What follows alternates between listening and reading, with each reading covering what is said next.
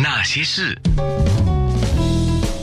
那些我们一起笑的夜，流的泪。那些人、那些事、那些歌，有林凡，有黄靖伦。先说林凡，听说你正在准备你的新歌集啊？已经录了好几首新歌了，接近完成的阶段。希望《恐龙复活了》演完之后，明年吧，明年可以推出新专辑。有四年没发新专辑，不过这四年我也开始就是接触了音乐剧，在台湾的一个 Music Life House Easy Five 有在那边驻唱，也是有一年多的时间。那我觉得。在 Music Life House 的演出是跟平常自己的演唱会或是自己的签唱会很不一样。Music Live House 的那种气氛也不一样，大家可能进来是听你，也有可能只是想来听歌，距离又靠近很多，场地小很多，你跟来的朋友的互动呢就变得很重要。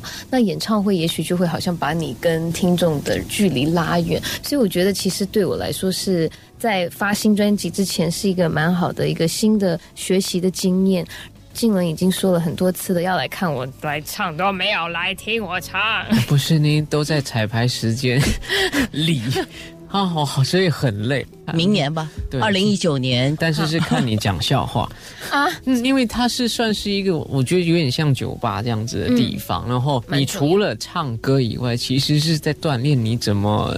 让自己的 show 比较好看，所以主持跟讲段子也是一个很重要的一个环节。但其实我还是属于歌唱的比说话要多的，这样就累了嗓子然后。不如写一些笑话，可能又开拓另一条路。这样，那你是不是也要跑到那个场去嘎一脚我也想，但是太多优秀的歌手在那边，我还在排。不，你你是负责说就好了。要不然就是你，如果你有在接什么音乐剧之后的话，如果说请假什么代班指定我，OK OK，好好好。会回去跟老板。那我隔九年没发片，所以这中间我一定要不断的充实自己，对，让大家看看不一样的我。我们今天这个访问当中，我认识到黄靖伦的另一点，他是一个很会给自己找机会的人，这个是对的，尤其是这个时代，是一定要给自己找机会，所以他不断的在想，像这样的一个情况之下，我有没有办法也能够。一起玩，嗯，我觉得其实这样子是好的，因为像我本身算比较被动吧，那我觉得这几年我也开始学会要